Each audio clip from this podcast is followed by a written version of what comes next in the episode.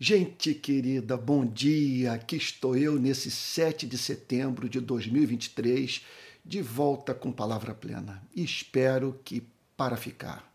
Eu estou com a minha Bíblia aberta no livro do profeta Jeremias, capítulo 13, versículo 11, que diz assim: Porque assim como o cinto se apega à cintura de um homem, assim eu fiz apegar-se a mim toda a casa de Israel e toda a casa de Judá, diz o Senhor, para que me fossem por povo, nome, louvor e glória. Mas eles não quiseram ouvir. Nós estamos aqui perante o que poderíamos chamar de profecia dramatizada, que muito me inspirou nos meus trabalhos do Rio de Paz, nas manifestações públicas que realizamos, que eu chamo de profecias dramatizadas. Nós criamos imagens que ajudam as pessoas a entenderem o que estamos querendo comunicar. E foi o que Deus orientou Jeremias a fazer. Se não vejamos, verso 1 do capítulo 13. Olha o que, que diz. Assim me disse o Senhor: vá, compre um cinto de linho e coloque-o em volta da cintura não molhe antes disso.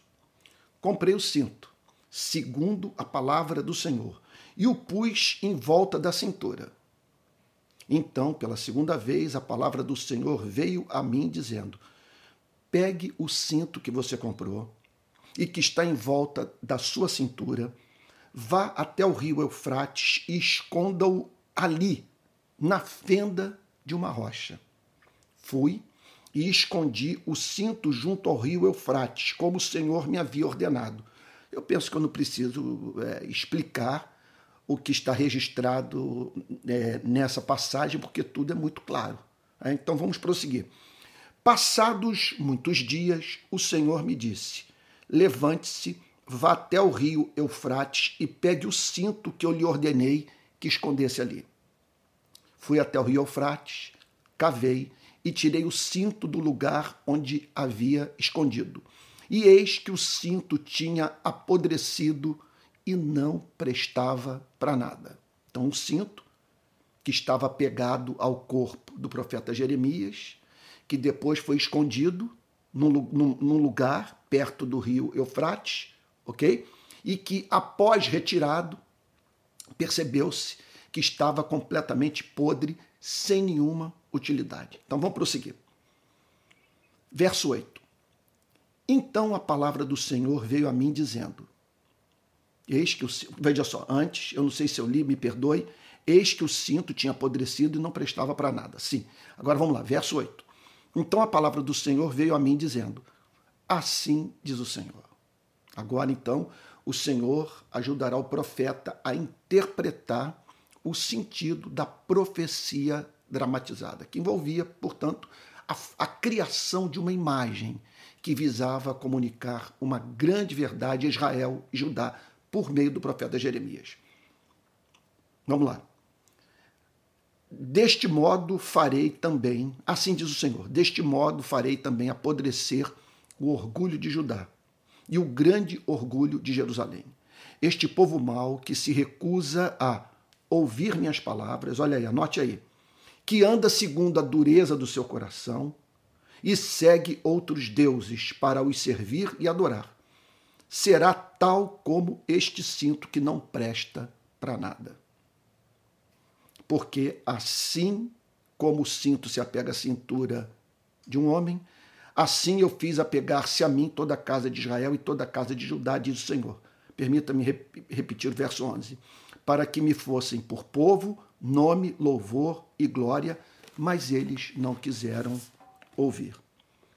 O que o profeta tensionava comunicar a Israel e Judá?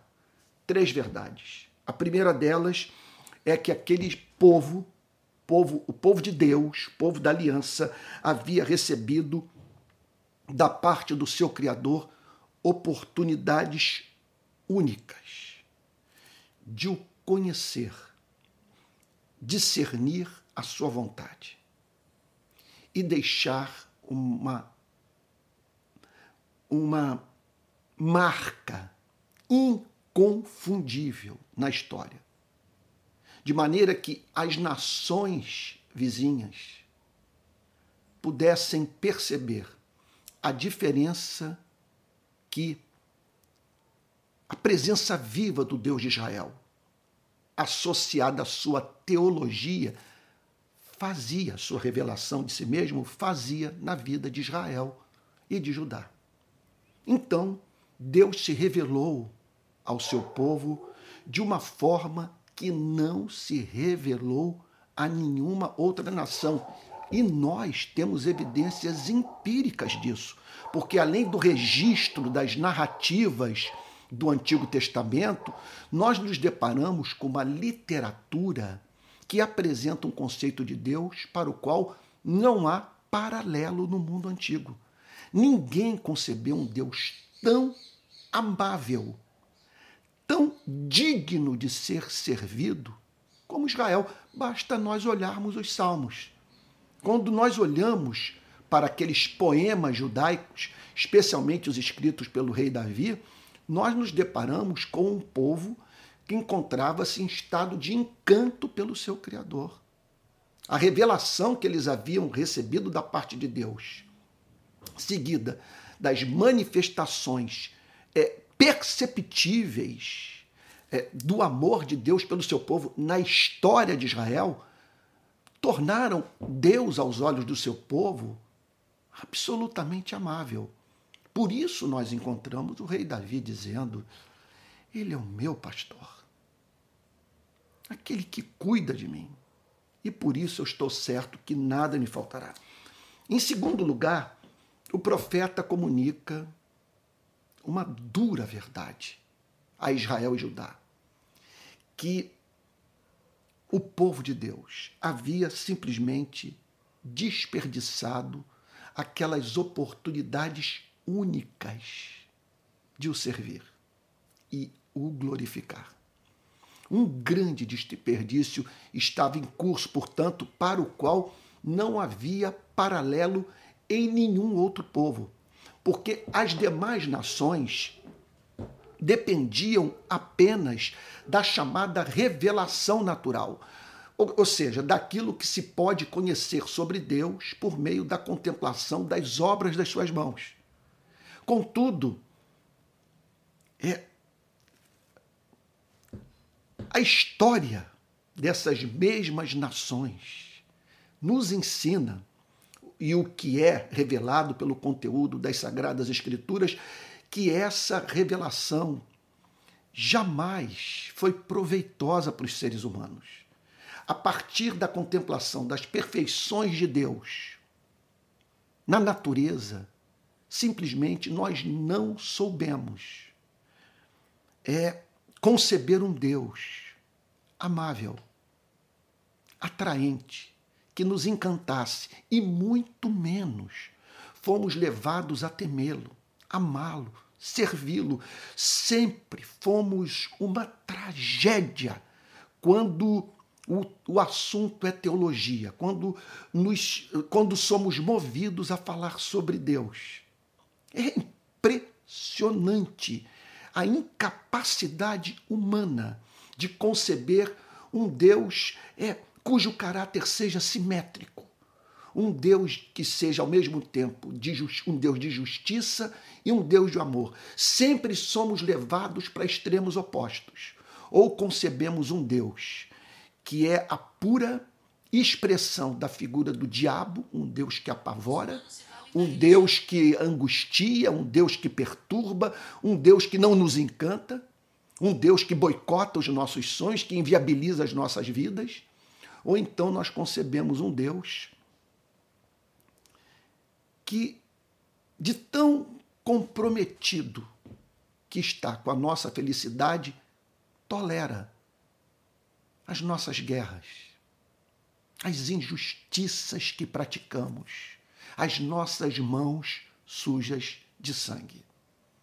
Então, Israel, contudo, foi objeto de uma revelação especial, adicional. Israel recebeu, portanto, da parte de Deus informação objetiva que que, que permitia a nação a se relacionar com Deus verdadeiro. Livre, portanto, da contaminação pagã, que tornava, portanto, os adoradores desses ídolos é, é, homens e mulheres feitos à imagem e semelhança desses deuses, deuses caprichosos, deuses despóticos, deuses mesquinhos, enquanto Israel tinha o conteúdo da revelação. E repito, as, as manifestações perceptíveis do poder do amor de Deus na sua história. E desperdiçou tudo isso a ponto do profeta dizer: olha só, este povo mau que se recusa a ouvir as minhas palavras, que anda segundo a dureza do seu coração e segue outros deuses para os servir e adorar, será tal como este cinto que não presta para nada. O juízo é anunciado, ou seja, Deus julgaria Israel e deixaria de usar aquela geração para revelar as suas perfeições à humanidade. Porque esse era o projeto. Olha só. Olha o que, que diz o verso 11. Porque assim como o cinto se apega à cintura de um homem, assim eu fiz apegar-se a mim toda a casa de Israel e toda a casa de Judá. Ou seja, eu me tornei íntimo do meu povo. Eu revelei as minhas entranhas de amor. Eu manifestei no tempo e no espaço o meu caráter mediante sinais inconfundíveis da minha presença. Agora, com que propósito? Olha o que, é que diz o profeta: para que me fossem por povo, nome, louvor e glória. Mas eles não quiseram ouvir. Então, o objetivo era esse: nome, louvor e glória, o meu povo. De modo que o meu nome se tornasse respeitado, querido, amado pelas demais nações em razão da minha revelação à humanidade por meio do meu povo eleito. Bom, que relação tudo isso tem com o atual momento da igreja do nosso país? Podemos aplicar essa passagem às igrejas espalhadas pela nossa nação? O que que você acha? Um povo que recebeu da parte de Deus oportunidades inconfundíveis de o glorificar, de trazer o, o, o país, portanto, aos pés de Cristo,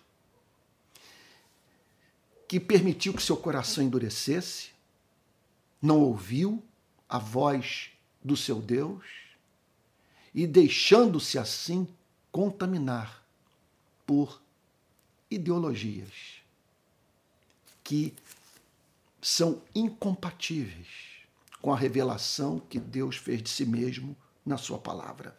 Olha, eu estou absolutamente certo que o texto que nós acabamos de ler pode ser aplicado ao que estamos vivendo como igreja no nosso país. Olha, a igreja crescia de modo extraordinário. Entrando pela Amazônia, pelo Pantanal, subindo as favelas, se espalhando por bairros de classe média, tornando-se assim um impressionante fenômeno sociológico. Porque de um país que no final do século XIX não permitia que os protestantes abrissem templos a fim de ali se reunirem para adorarem a Cristo? Quer dizer, de, uma, de, um, de um período em que os protestantes eram perseguidos no nosso país, tratados com indiferença pelo poder público.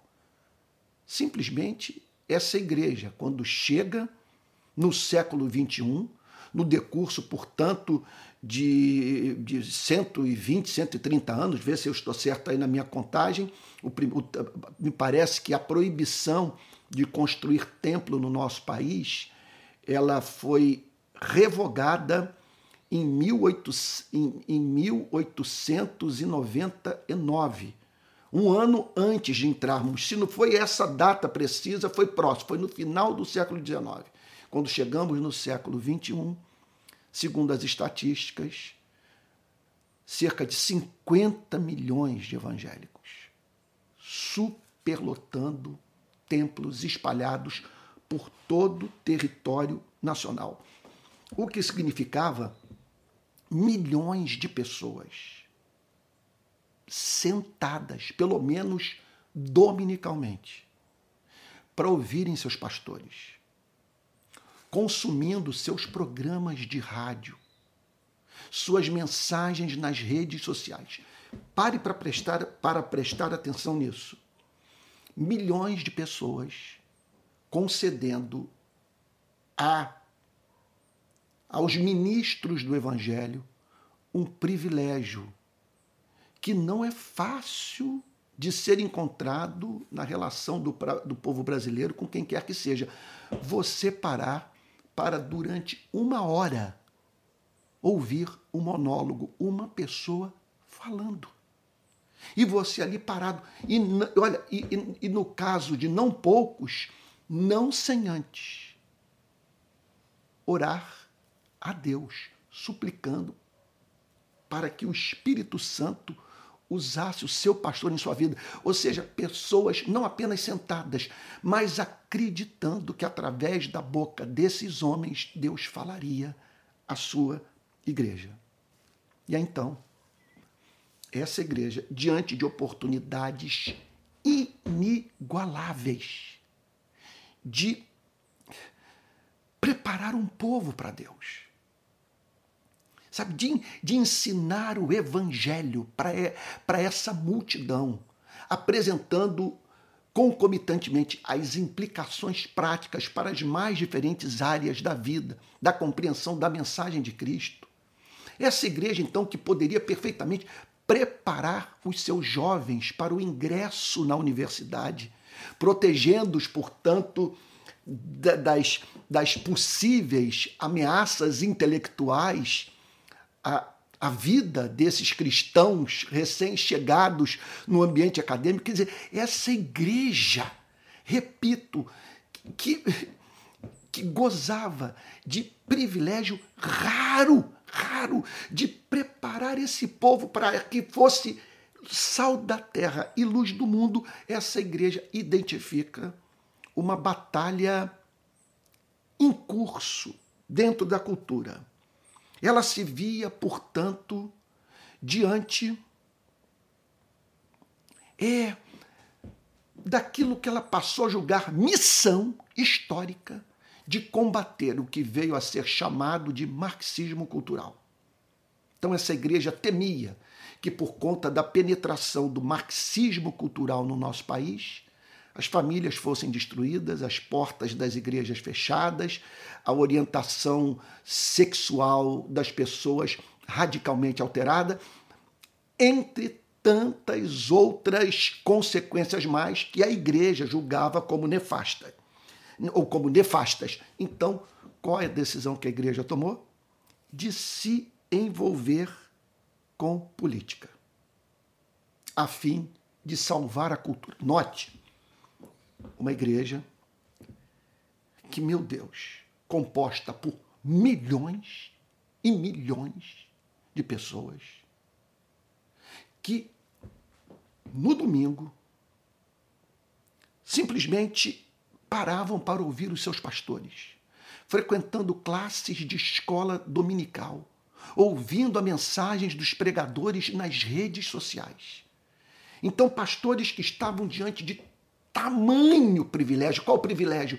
O privilégio de fornecer aos, aos membros de suas igrejas esse enquadramento intelectual a partir do qual estivessem habilitados a fazer leituras da vida, a dialogarem com os demais campos de conhecimento.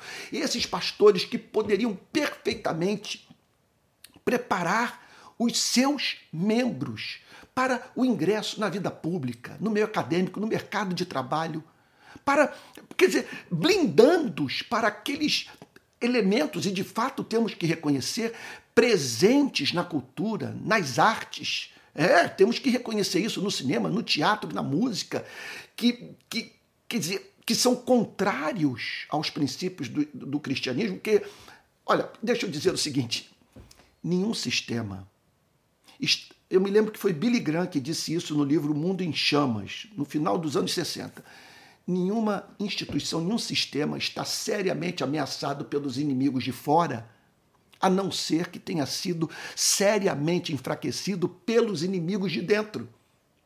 Então não tínhamos que nos preocupar com os inimigos de fora, bastava que nós preparássemos os membros das nossas igrejas para uma batalha cultural que é muito mais ampla do que essa suposta ameaça do chamado marxismo cultural. Então essa igreja faz uma aliança política, julgando que precisava de ter é, no Supremo Tribunal Federal ministros terrivelmente evangélicos, um presidente da República afinado com a moral evangélica, essa igreja faz essa aliança e aí comete as, as seguintes iniquidades. Primeiro, associa o evangelho a uma ideologia.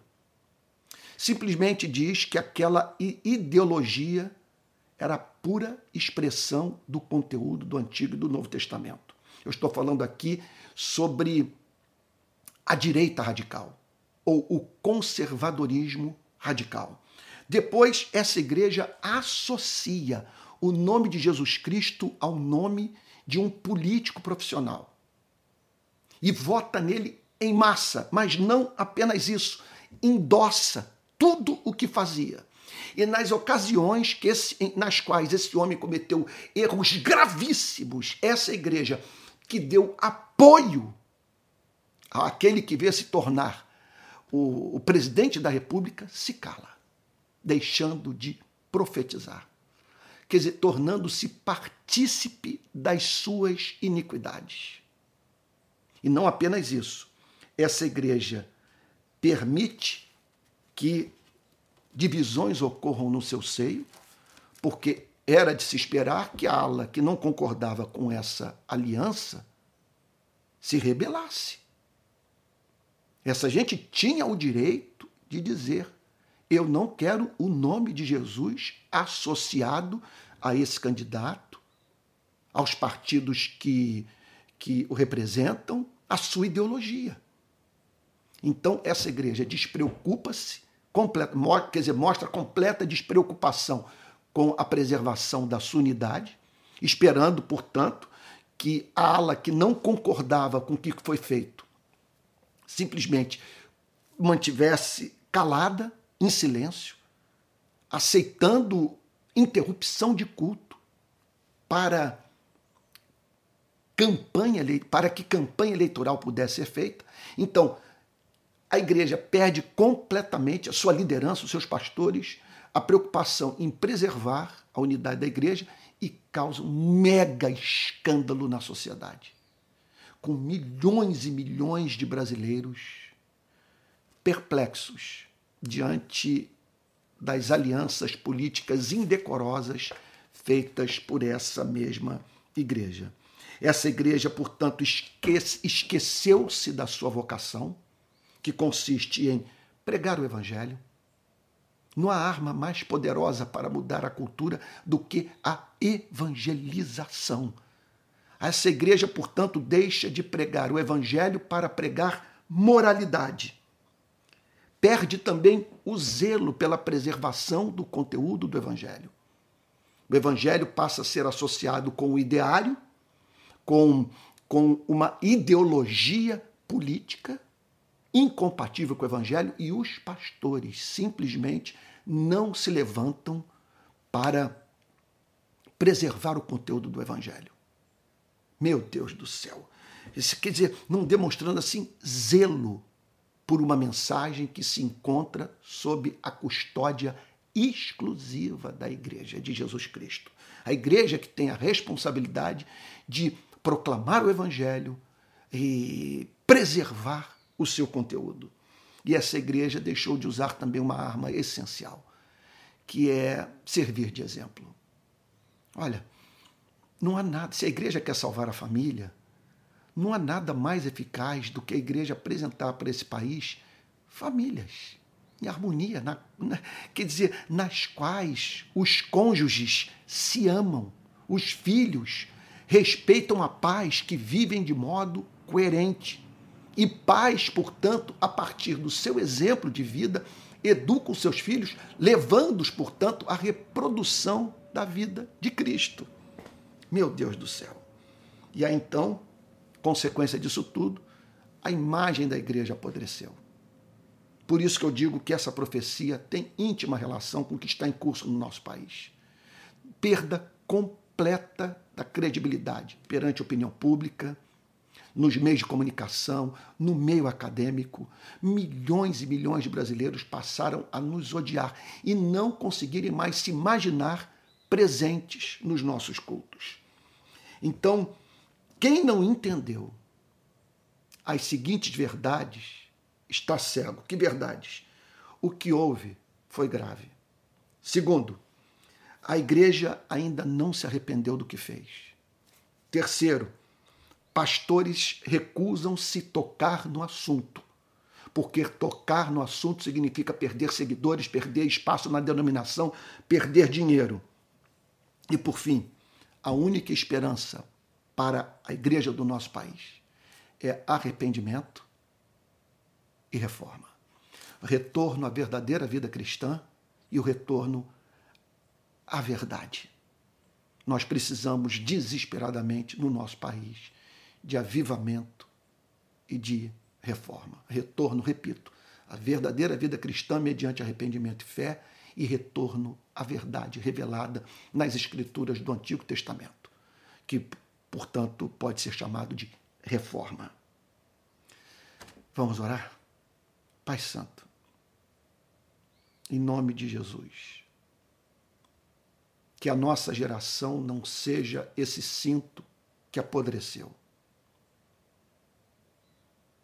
Que não respondamos à tua revelação, a esse apego do Senhor por nós, Senhor, com indiferença, com dureza de coração, com idolatria. Estamos aqui para expressar o nosso arrependimento e o desejo, Senhor, de retomarmos o nosso chamado. De, o chamado de sermos nessa nação um povo para o louvor, honra e glória do nosso Deus. Em nome de Jesus, Senhor. Amém. Amém. Gente querida, olha só, quero, estou terminando a palavra plena e quero deixar alguns recados não deixe de ler a descrição desse vídeo.